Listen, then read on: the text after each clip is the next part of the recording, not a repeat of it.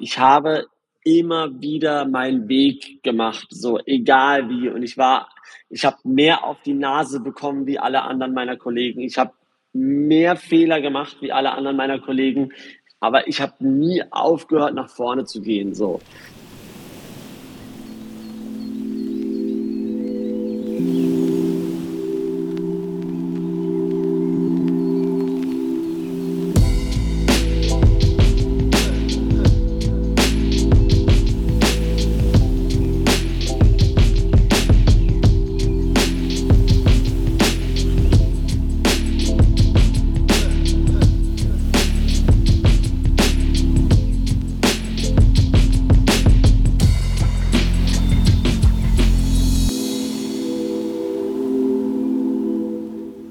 Herzlich willkommen zu einer neuen Folge Architekten und ihre Marken. Und heute haben wir einen ganz besonderen das Daniel Garofoli, der Mann, der in Zukunft, wenn ihr durch Dubai fahrt, die gesamte Skyline revolutioniert haben wird. Und äh, ursprünglich war er DJ gewesen und ist jetzt, ich wollte, vorhin hatte ich überlegt, sage ich es Immobilienmogul äh, oder zumindest aufstrebender Immobilienmogul in Dubai. Und ich freue mich sehr, dich heute hier im Podcast zu haben. Und äh, ja, Daniel, wer bist du und was machst du Schönes? Ja, vielen lieben Dank, Kenny. Dankeschön. Ähm, ja, mein Name ist Daniel Gerupflicht, wohne seit äh, neun Jahren jetzt in Dubai. Ich komme seit 15 Jahren regelmäßig nach Dubai, als erstes Mal als DJ, wie ja schon erwähnt. Ähm, also schon immer unternehmerisch aktiv und äh, ich habe mir ein bisschen hier äh, ja, was aufgebaut. Äh, wir bauen inzwischen eigene Projekte. Ähm, wir haben jetzt das dritte und das vierte im Bau, ähm, haben die ersten zwei jetzt, äh, jetzt bereits ja, in der Übergabe. Und ähm, genau, und so nach und nach äh, bauen wir hier so ein bisschen eine deutschsprachige Community auf in Dubai. Ähm, und das aber natürlich alles basierend auf der Personal Brand, die ich hier inzwischen aufgebaut habe. Ähm, ja, und ist eine ganz, ganz äh, unique Story, glaube ich. Kannst du uns ja vielleicht mal in diese Unique Story, wie du es äh, nennst, mitnehmen? Also, wenn man sich mit dir beschäftigt, ähm, dann sieht man, glaube ich, direkt, dass du Sachen anders machst als vielleicht der, der Immobilienmakler, den man hier aus Deutschland kennt.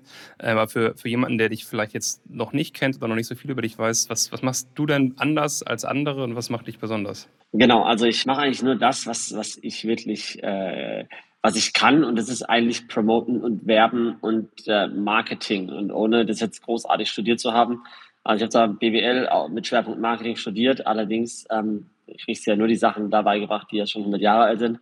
Ähm, deshalb, ich nutze ich nutz die Social-Media-Kanäle, die ich äh, schon seit 2007 nutze. Ich war, wie gesagt, als DJ zum ersten Mal in Dubai im Jahr 2007. Ich habe im Jahr 2007 schon Facebook-Like-Pages gehabt als DJ mit ein paar tausend Followern. Und, ähm, und äh, ja, und das, das StudiVZ noch und MySpace-Seiten und die ganzen Sachen. Ähm, also ich habe im Prinzip meine ganzen, meine ganzen Erfahrungen des, äh, des, des Personal Brandings als DJ. Ähm, denn äh, es gibt ja DJs wie Sand am Meer, ja, und der eine DJ bekommt 500 Euro am Abend oder sogar weniger, 250 Euro am Abend. Und der DJ, der die genau gleiche Musik spielt, oder ein anderer DJ, kriegt 40, 50.000 Euro am Abend für zwei, drei Stunden Set und äh, wird behandelt wie der König. Ich dachte mir als DJ, der bei 250 Euro am Abend war oder sogar weniger, äh, dachte ich mir, okay, wie komme ich da hin? Und äh, im Prinzip ist es nicht das, was, was ich von mir halte. Das ist, das ist die wichtigste Hürde, die, die, äh, die der Zuhörer vielleicht auch schon nach drei Minuten hier in dem Podcast schon mitnehmen kann. Es, es, kommt gar nicht mehr, es kommt gar nicht mehr darauf an, was ich von mir selbst denke, weil ich war auch nicht der beste DJ, das habe ich auch gewusst. Das ist viel wichtiger, was die anderen Leute von dir wahrnehmen. Ähm, und, äh, und das ist, was wirklich zählt. Und so habe ich mich dann wirklich von einem nationalen DJ im Jahr 2004, 2005, so ein bisschen in Karlsruhe in meiner Region äh, damals angefangen. Ich war, muss ich sagen, ich bin Jahrgang 82, also war ich so 22, äh, 22, 23 Jahre alt, wo das Ding dann angefangen hat, richtig zu knallen. Und äh, bin dann so deutschlandweit, europaweit, weltweit DJ gebucht und ähm, Tour mit Tiesto gemacht, ähm, damals auch schon 2008. Und äh, ja, und die ganze Welt eben gesehen, von Jakarta bis nach ganz Europa und eben auch Dubai.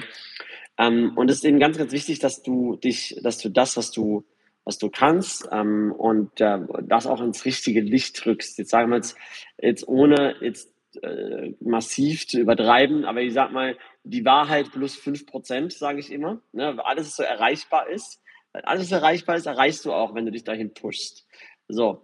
Ähm, und ähm, ich habe dann eben promoted als, äh, als ja, erst in Karlsruhe und dann habe ich in Stuttgart aufgelegt. Auf einmal war ich ein Stuttgarter DJ aus Karlsruhe, bam, bam, bam. Und dann war ich in Frankfurt und dann in Berlin und dann äh, so und dann ging das immer ein bisschen weiter. Dann kam Wien dazu und dann kam Paris und dann kam Warschau und dann Moskau und dann äh, und äh, dann wurden Managements auf mich aufmerksam. Dann kam es erstmal in Afrika und äh, und äh, und ein paar so ein paar Musikstücke noch produziert, die dann auch ganz gut liefen, charttechnisch damals.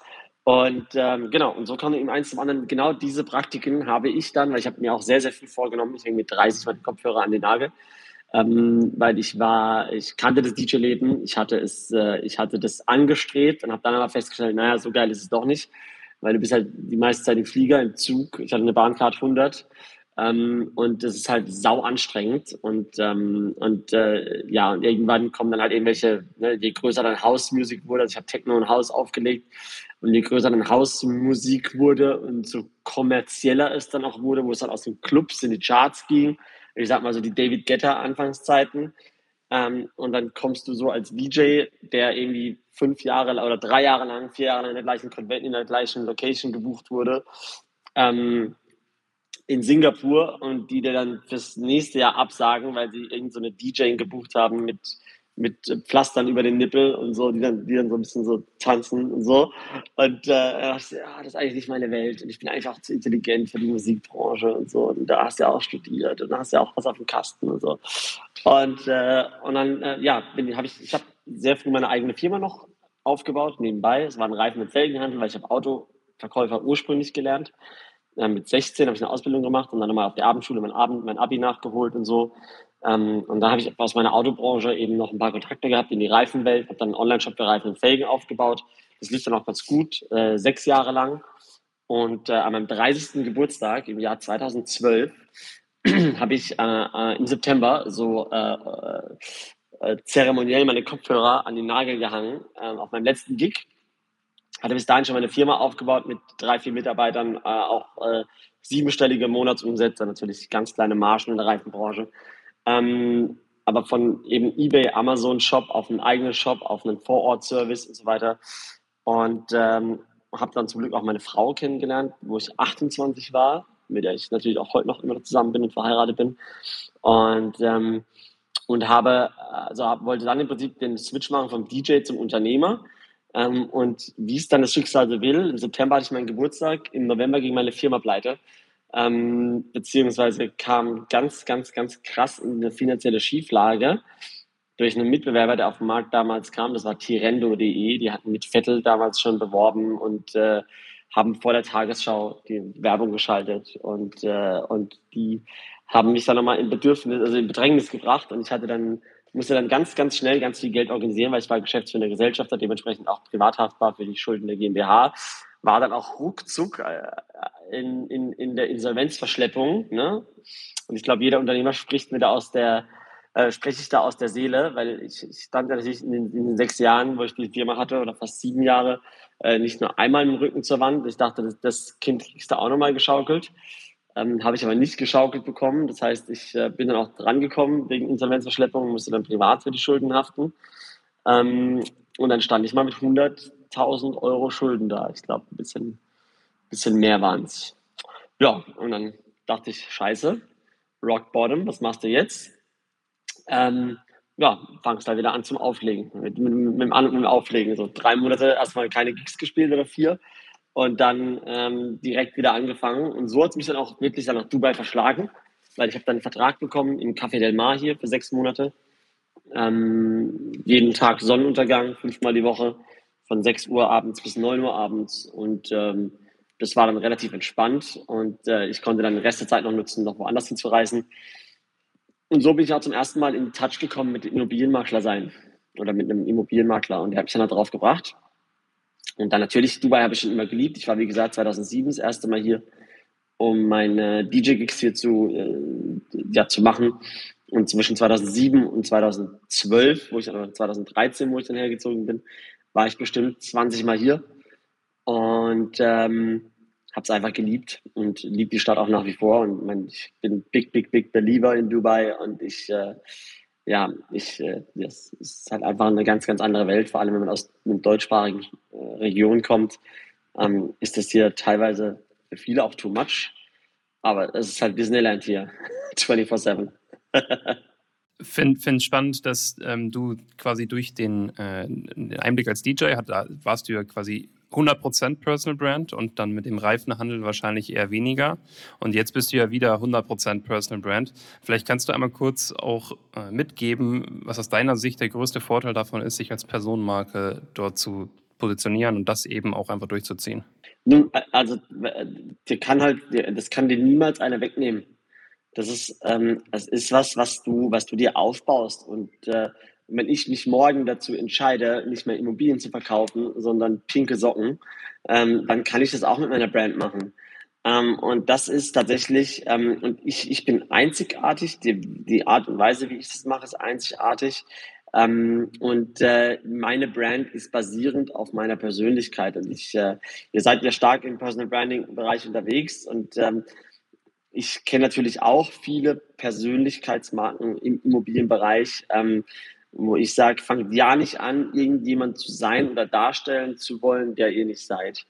Ähm, das ist der größte Fall, in den es Leute äh, treten können, denn es werden euch Leute mögen, so wie ihr seid, gerade weil ihr so seid, wie ihr seid. Egal, ob du gesprächig bist, so wie ich, und super extrovertiert äh, oder ob du ein Introvert bist und eher so der blaue Typ, so der Denker und der Planer und der, der, der Zahlen auf eine dritte Kommastelle und so weiter alles mit haben will. Das ist völlig in Ordnung. Nur äh, ähm, die Leute ähm, miss, also misunderstanden, also äh, missverstehen dieses, ähm, dieses Personal Branding immer zu Schauspielern, sich äh, eine Maske aufzuziehen und dann jetzt gezwungen Content zu kreieren.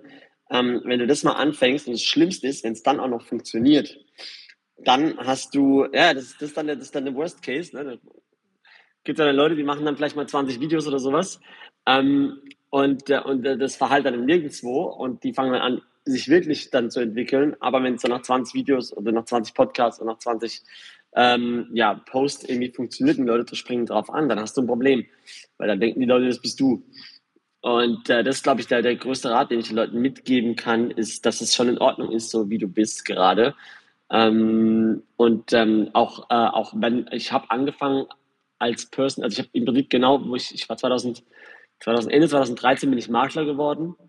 Ähm, und ich habe sofort angefangen, meine eigene Brand aufzubauen, obwohl ich nichts hatte. Ich war, ich war arm wie eine Kirchenmaus in Dubai. Ich habe die ersten vier Monate auf einer Couch geschlafen, ohne weil ich mir keine Miete erlauben wollte.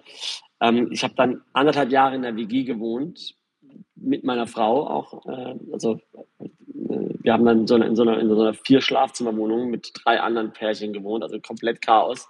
Also ich habe wirklich bei Null angefangen, ne? Rock Bottom. Also wenn die Leute fragen mich manchmal, wie viel Geld brauche ich, um nach Dubai zu ziehen, dann sage ich, ich habe ich hab 100.000 Euro Schulden gehabt. Also äh, wenn ich das schaffe, schaffst du das auch.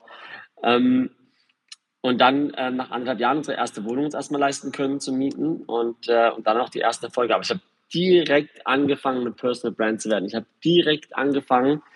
Ähm, das ist auch eine kleine Side-Story, wenn, wenn du möchtest, kann ich dir noch ein bisschen erzählen. Das ist ein bisschen so, so ein bisschen Destiny, wie ich da zum Makler werden gekommen bin, weil ich hatte mich, ich hatte, ich habe angefangen zum Auflegen, dann habe ich, war ich schuldenfrei innerhalb von acht Monaten und ähm, und dann dachte ich, okay, Dubai bleiben ist gar nicht mal so scheiße. Wir haben es mal drei Monate versucht in Deutschland und gesagt, nee, scheiß drauf, Deutschland ist durch für uns.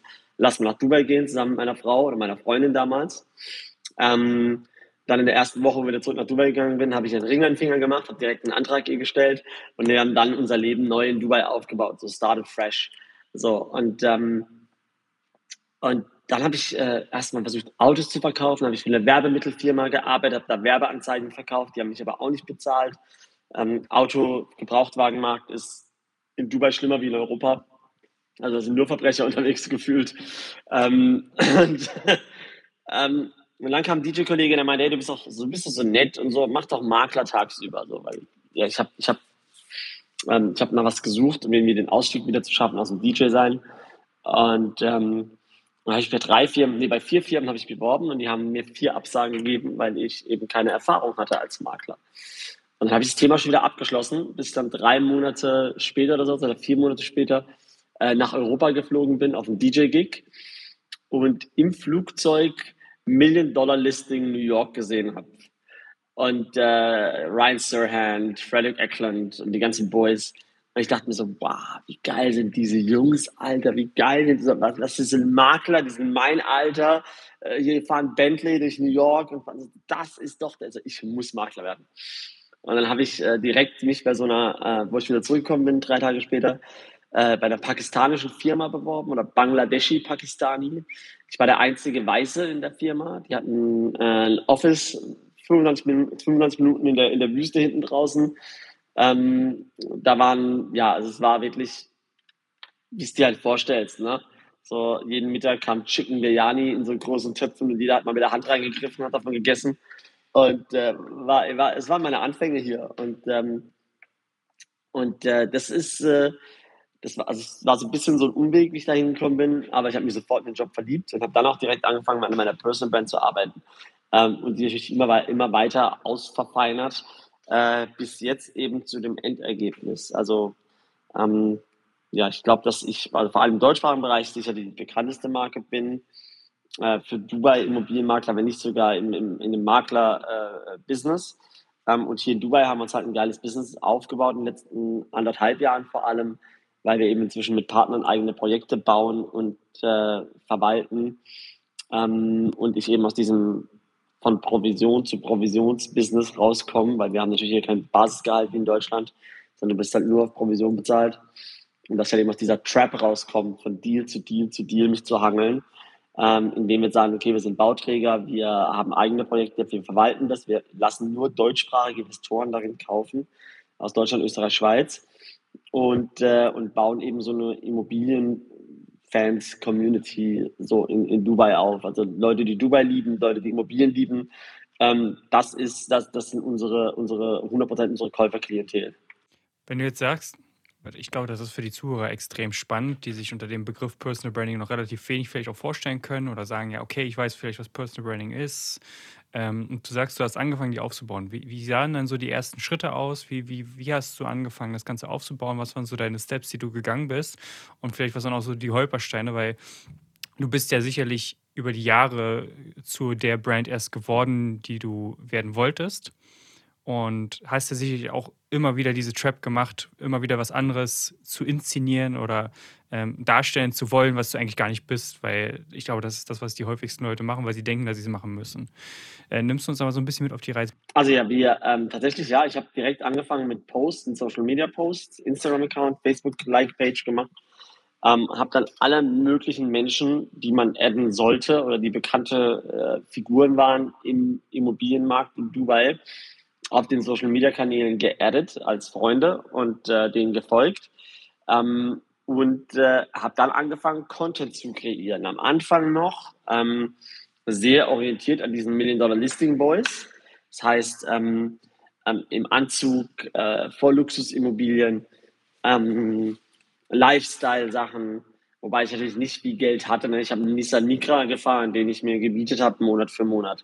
Also das ist jetzt nicht äh, irgendwie, dass ich da was zum Zeigen hatte. Ich habe in der WG gewohnt, ganz am Anfang sogar immer noch.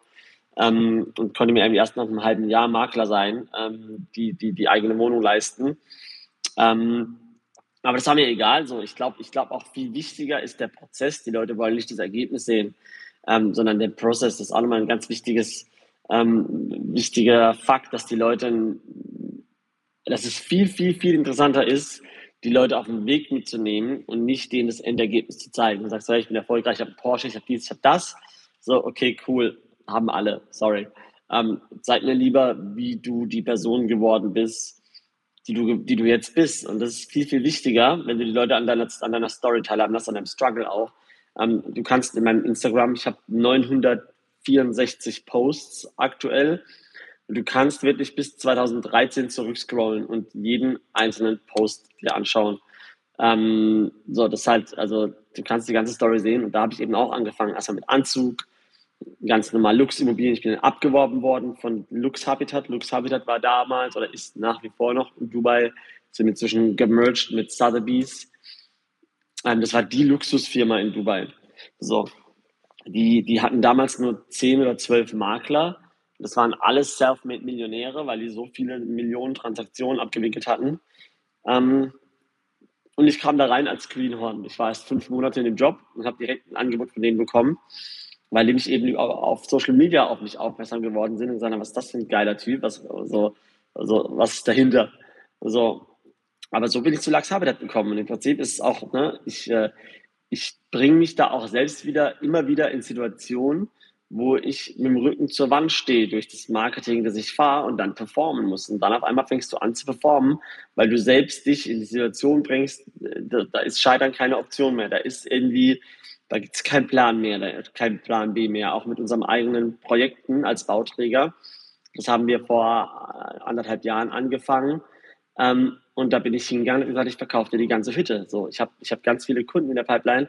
So, und dann hast du den Vertrag unterschrieben und dann musst du erstmal performen. Aber aber da gibt es halt eben keine Option mehr. Dann haben wir 160 Wohnungen in vier Monaten verkauft über Social Media. Und wir haben äh, dieses Jahr allein 2020, äh, 2021, haben wir 480 Wohnungen nur über Social Media verkauft. So. Und das ist halt, ähm, wir haben keine, wir haben keine Zeitungsanzeigen, wir haben keine, wir sind auf keinen Plattformen, Vergleichsplattformen oder irgendwas zu finden, meine Firma. Wir machen, das, die einzige Lead Source ist mein Instagram-Kanal, mein YouTube-Account mein Newsletter und, äh, und meine Facebook-Like-Seite oder meine Facebook-Gruppe. Und das ist äh, so, das ist halt eben, damit change ich mir ein bisschen das Game. Und äh, ich bin ja seit anderthalb Jahren selbstständig, äh, seitdem ich da äh, mich auf 100 Prozent auf deutsche Investoren fokussiert hatte. Ich bin 2018, also ich habe eben bei dieser Luxusfirma gearbeitet und habe sehr, sehr viele Luxusimmobilien verkauft und bin 2018 auch zum Nummer 1 Makler aus 14.000 Maklern ausgezeichnet worden ähm, und habe damit dann auch ein bisschen Aufmerksamkeit bekommen, äh, von der deutschen Presse und so weiter und so fort. Und äh, ja, so Dirk Kräuter habe ich dann dadurch auch kennengelernt, der dann so eine Story interessant fand. Und, ähm, und so sind wir ins Gespräch gekommen und so aber über äh, habe ich eben auch den deutschen Markt erst kennengelernt. Ich habe davor mit internationalen Leuten eben gearbeitet, auch englischsprachig. Und habe dann gemerkt, so, oh, bei den Deutschen ist der Markt aber ganz schön anders. Die Immobilienpreise sind hoch, die, die Zinsen sind niedrig da ist, eine, da ist eine Inflation, da ist vielleicht auch ein Markt, der vielleicht ein bisschen überbewertet ist, meiner Meinung nach. Und habe mich ein bisschen beschäftigt mit den Preisen in Deutschland. Und okay, die Immobilien in Dubai kosten so viel wie die Immobilien in Chemnitz. Ja, können wir mal versuchen, da rauszugehen an die Deutschen. Und äh, seitdem äh, ja, greife ich die deutschsprachige Community an. Und äh, auch da wieder mit anderen Mitteln. Ja, also ich schalte jetzt keine Werbung in, in der, in der keine Ahnung, in der Frankfurter Allgemeine, ähm, sondern ich organisiere eine Deutschland-Tour. Ich habe 2019 war ich in 21 Tagen in 19 Städten und habe 650 Menschen getroffen über Social Media Marketing äh, und habe Vorträge gehalten in Hotellobbys. So also Meeting Rooms in Hotels. So von, von Kiel bis nach Wien und äh, äh, Genf. So einmal das ganze Dreieck komplett abgecovert.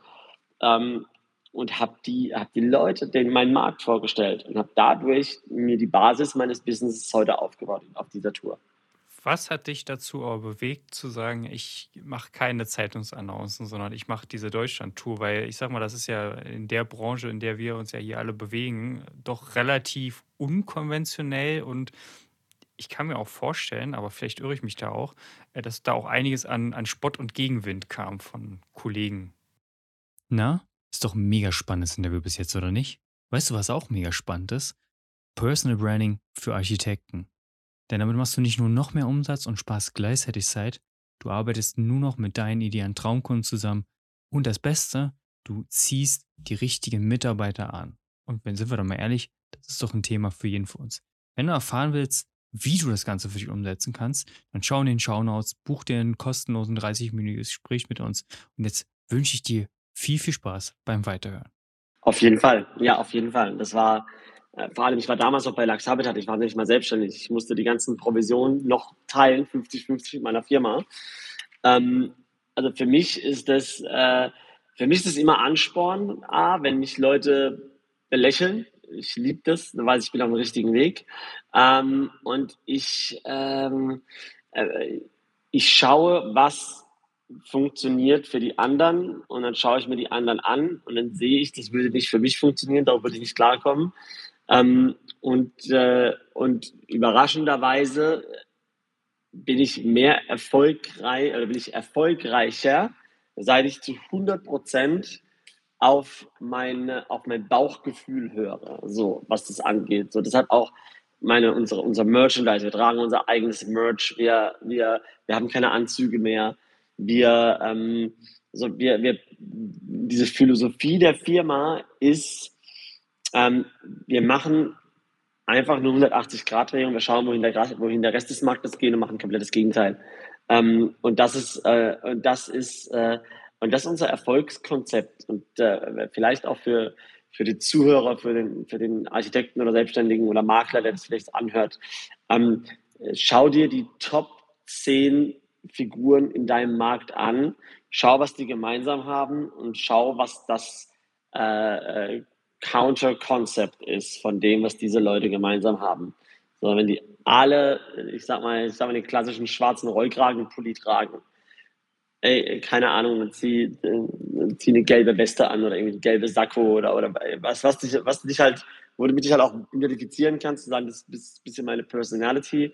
Ähm, aber das ist ganz, ganz, ganz wichtig, dass wir, ähm, dass wir verstehen, dass wir, äh, so ist ja auch nicht jeder mein Kunde, da muss man auch mal dazu sagen. Es gibt ganz viele Leute, die sagen, was ist das für ein trotteliger Hoffentlich, mit dem will ich niemals arbeiten. Ist ja auch okay.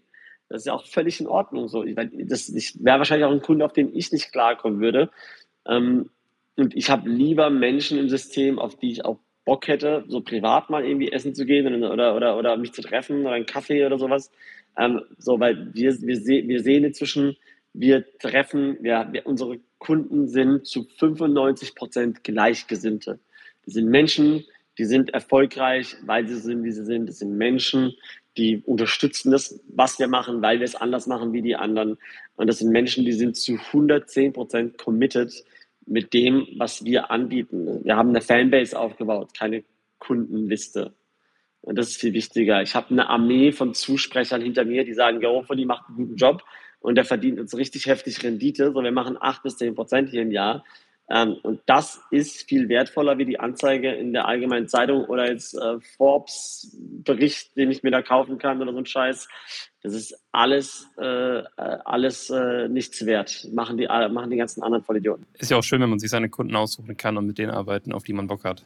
Ja, Arbeitest du, äh, also vielleicht kannst du es ja da mal mitnehmen, wenn, wenn du sagst, du machst jetzt deine eigenen Projekte, äh, seitdem du dich auch 100% selbstständig gemacht hast und äh, wie, wie kann man sich das vorstellen? Baut ihr wirklich von, von klein auf alles auf? Kümmerst du dich auch um das Thema Grundstücke, um das Thema Architektur, um die Architekten oder wie, wie sieht das so aus bei den Projekten, die ihr jetzt so macht? Genau, also wir sind drei Partner in der Firma, natürlich das mache ich nicht alleine.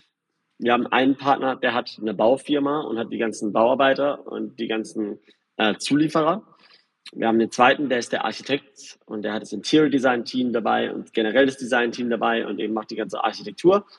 Ähm, und ich mache Marketing und Sales. Das heißt, ich habe das Sales-Team, ich habe das Marketing unter meiner Kontrolle, äh, ich mache die Branding-Strategie für den Bauträger und für die Gebäude. Ähm, und so haben wir alle drei, also wir, und wir haben alle drei unsere eigenen Firmen, haben aber Exklusivverträge miteinander. Das heißt, wir arbeiten nur miteinander.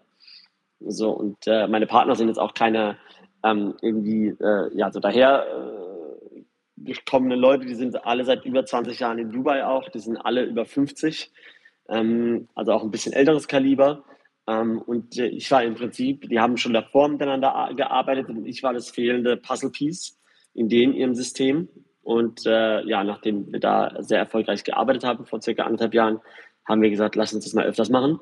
Und äh, jetzt haben wir zwei Gebäude komplett verkauft, haben zwei weitere im Bau und haben gerade lustigerweise gestern äh, haben wir uns äh, fünf verschiedene neue Länder angeschaut, die wir uns jetzt überlegen, ähm, ja, welches, welches kaufen wir und wenn, wann können wir was, äh, und was bauen wir da drauf und wie könnte was aussehen und in welche Richtung schaut das, wo geht die Sonne auf, wo geht die Sonne unter. Und weil wir reden ja natürlich, wenn unseren Projekten das kleinste, was wir jetzt hatten, waren 160 Wohneinheiten ähm, das wir da gebaut haben. Und äh, das zweite waren jetzt 224, das nächste wird 240 sein. Also das ist schon, das ist schon ein anderes Maß, was man in Dubai da nimmt. Also mit acht Wohneinheiten irgendwie ein Gebäude, das hast du ja nicht. Sehr spannend. Es gibt eine Frage, die wir in diesem Podcast immer stellen und die stelle ich natürlich auch dir, Max und ich. Wir sind beide extreme Buchliebhaber. Wenn du jetzt links neben mir gucken könntest, siehst du, würdest du mein großes Bücherregal sehen.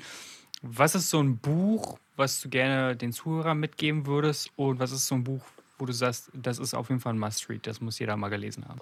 Ähm, da gibt es ein paar Bücher. Ich habe natürlich auch meine, meine Go-To-Bücher. Ich, ähm, ich bin zum Beispiel kein Fan von Grant Cardone, aber Be Obsessed or Be Average äh, ist, ist der absolute Shit. Äh, also Be Obsessed or Be Average. Das heißt also, sei, sei verrückt danach oder sei Durchschnitt. So, das ist ja auch so ein bisschen so, ich, ich arbeite 24-7, ich liebe meinen Job, ich habe meine, meine Frau mit in die Firma reingeholt, meine, meine Mitarbeiter, äh, so, also ich, ich, so, wir, wir, wir tragen unsere komplette Company so direkt vor unserer Brust her, weil wir, weil wir so sehr lieben, was wir machen und wer das, wer das sich mit sich trägt, kann nicht mit mir arbeiten, äh, weil das gar nicht mehr aushält, so. Ähm, also be obsessed or be average or dieses eine Buch, ach, ich sehe den Buchrücken, ich habe heute Morgen noch drauf geschaut, ich habe gerade den Buchtitel gerade nicht vor, äh, vor, mir. Tim Grover heißt er. Ach, scheiße, ich komme gar nicht drauf. Aber das Buch ist auch, äh, habe ich mir auch dreimal reingezogen. Und das Schlimmste ist, wenn du das abends im Bett liest, das, das Schlimmste, was du machen kannst, weil du stehst dann abends mal auf und gehst mal eine Stunde an den Laptop. Ähm, ist einfach so. Ist es ähm, Relentless? Relentless, exactly. So, das sind die zwei Bücher, wo ich sage, ähm, und dann äh, lese ich, lese, ich lese äh, immer gern Biografien.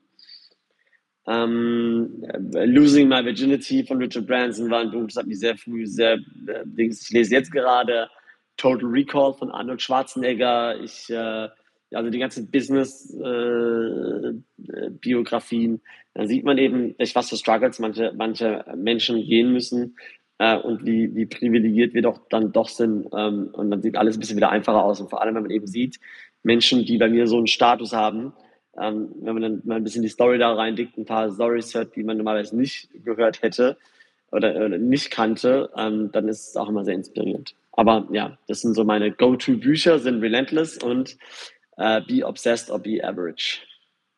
Weil alle, alle kennen nur das andere von Grant Cardone. Ähm, das finde ich aber nicht so geil. Das, äh, das habe ich zwar auch gelesen, einmal mhm. aber nur, aber Be Obsessed or Be Average, das nehme ich mir auch ab und zu einfach nur und fange irgendwo in der Mitte an und gib Gas. Oder ähm, hier Vaynerchuk Crushing It ist auch noch gut, vor allem wenn du am Anfang bist. Ja. Gary Vaynerchuk Crushing It, das ist auch, glaube ich, die sechste oder siebte Auflage inzwischen. Die updaten es auch immer wieder. Ähm, das habe ich auch zwei oder dreimal gelesen. Ja, stimmt. Also es, mir fällt es auch gerade auf, wenn wir uns so unterhalten, so ein Gary Vaynerchuk, der passt auch gut zu dir von der Personality, dass, dass du den cool findest. Ja. Weil, weil der ist halt auch so jemand, der ist halt straight heraus, sehr extrovertiert, sehr sehr authentisch, würde ich jetzt einfach unterstellen. Also ich glaube, der hat, hat, nicht zwei Rollen, sondern die eine Rolle und die ist halt Gary Vee. Ob du eine Kamera vors Gesicht hältst oder ob du halt keine Kamera vor Gesicht hast, der ist immer der gleiche. Und äh, das kann ich unterschreiben. Mhm. Das ist bei dir, würde ich jetzt einfach sagen, auf jeden Fall auch genau dasselbe Ding. Daniel, vielen, vielen Dank schon mal an der Stelle, dass du dir die Zeit genommen hast und für dieses mega geile Interview. Äh, es hat mir richtig, richtig viel Spaß gemacht. Ich könnte noch ewig weitermachen. Und äh, Du weißt ja, bei uns ist es Tradition im Podcast, dass der Gast das letzte Wort hat. Deswegen, was möchtest du den Zuhörern gerne noch mitgeben? Was sind deine letzten Worte? Und wie gesagt, nochmal ganz, ganz, ganz, ganz vielen Dank für deine Zeit. Ja, es, vielen Dank, dass ich da sein darf. Erstmal natürlich an der Stelle. Ich habe ein bisschen schlechtes Gewissen, weil ich habe ab und zu so viel geredet. So, boah, ihr habt bestimmt seit fünf Minuten nicht mehr gesprochen. Aber ähm, ich, ähm, also an der Stelle, sorry, wenn es zu lang war.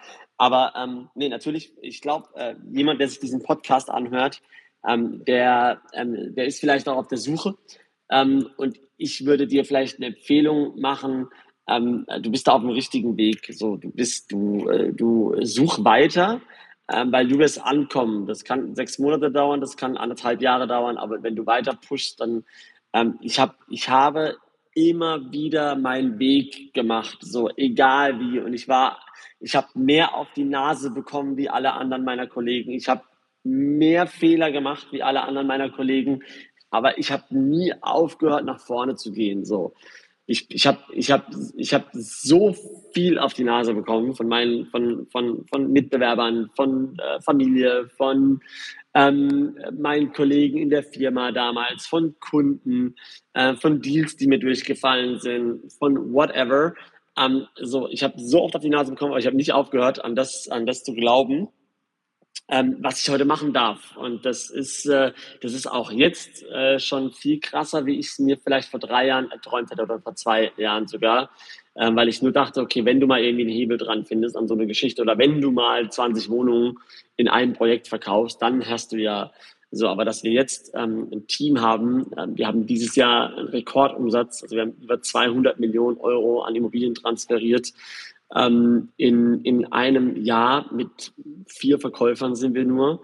Ähm, wir haben, wir haben, ja, also die Leads meiner Social Media Kanäle bringen Essen auf den Tisch für äh, acht Familien. Ähm, so, das ist, das ist schon geil. So, und das ist ein geiles Gefühl. Und das ist was, ähm, gefühlt bin ich immer noch bei Step One. Auch nochmal so ein Tipp, so, hör auf, zufrieden zu sein, for fuck's sake. Du kannst morgen vom Bus überfahren werden und dann ist alles vorbei. So, hör auf, dich zufriedenzustellen, hör auf, vom Gas zu gehen, hör auf, ähm, deine, dein, dein Tun in Frage zu stellen. Manchmal ist auch gar nicht wichtig, dass du weißt, wo du hingehst. Wie wichtiger ist, dass du gehst. Ähm, und ähm, und, äh, und die, dieses, so für mich, ich bin jetzt erst an Step One gefühlt. So, ich habe jetzt die letzten sieben, acht Jahre dahin gearbeitet, jetzt bei Step One zu sein. Ich denke aber jetzt schon an das dritte, vierte und fünfte Projekt. Ich will 2000 Wohnungen bauen in den nächsten fünf bis sieben Jahren äh, und verkaufen und vermieten und verwalten. Und natürlich ähm, das eben das einmalige Immobilieninvestorenkonzept hier für äh, Dubai-Freunde aufstellen. Ähm, und, äh, und ja, und, und, und das eben dann weitertragen und vielleicht auch irgendwann mal noch international expandieren und äh, vielleicht, äh, keine Ahnung, in Taiwan Gebäude bauen oder in wherever, in anderen booming, booming economies oder in Saudi oder in Katar oder, oder wherever.